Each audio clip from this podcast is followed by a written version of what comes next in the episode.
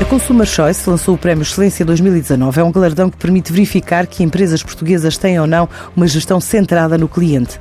É um tema que levou à criação de um novo índice que permite compreender a necessidade de práticas de gestão orientada e no último ranking, este Índice Nacional de Performance e Consumer Centric Management revelou que em matéria de práticas de gestão centradas no cliente, as empresas portuguesas encontram-se num estádio intermédio de 68%, revela José Borralho, CEO da Consumer Choice. Nós, quando decidimos uh, investir e autonomizar uh, a ferramenta, também o fizemos com a convicção que, por um lado, a nível mundial, não encontramos nada que trabalhasse neste sentido e, portanto, logo à partida é uma ferramenta que pode ser facilmente internacionalizável também.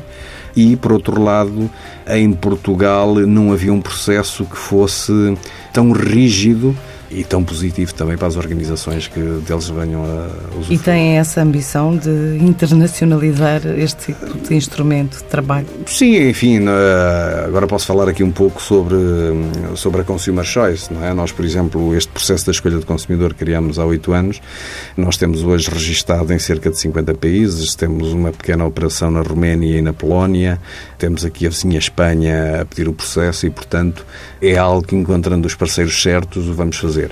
E, um, e este ano, como, quais são as perspectivas de crescer em termos empresariais? Da escolha de excelência, eu acho que nós temos por objetivo, pelo menos, chegar aí a 20, 30 categorias. E está, está a correr muito bem. Nós também estamos com inscrições abertas até, pelo menos, aí 15 de outubro.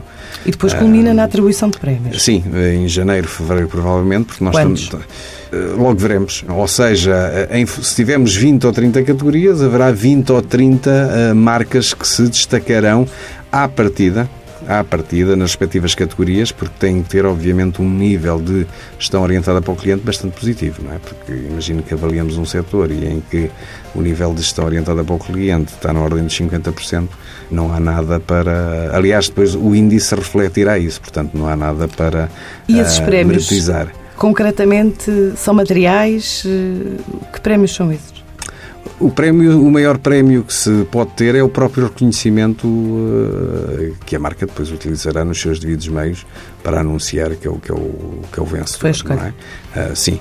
Daí que este tipo de iniciativa, contrariamente àquilo que o mercado normalmente está habituado noutros casos, nomeadamente na escolha do consumidor, são iniciativas em que as marcas aderem por decisão da sua gestão de topo, uh, direções gerais de administração e não tanto ao nível das direções de marketing, como é habitual neste tipo, ou gestores de produto, como é habitual neste tipo de situação, uh, porque o maior interessado é quem está no topo da pirâmide a gerir. Um estudo que indica também que as empresas portuguesas compreendem a necessidade de ter práticas de gestão orientadas para o cliente, no entanto, ainda não conseguem refletir totalmente isso nas respectivas organizações e prémios que este ano voltam a ter surpresas entre os vencedores. Às vezes há ciclos em termos de mercado.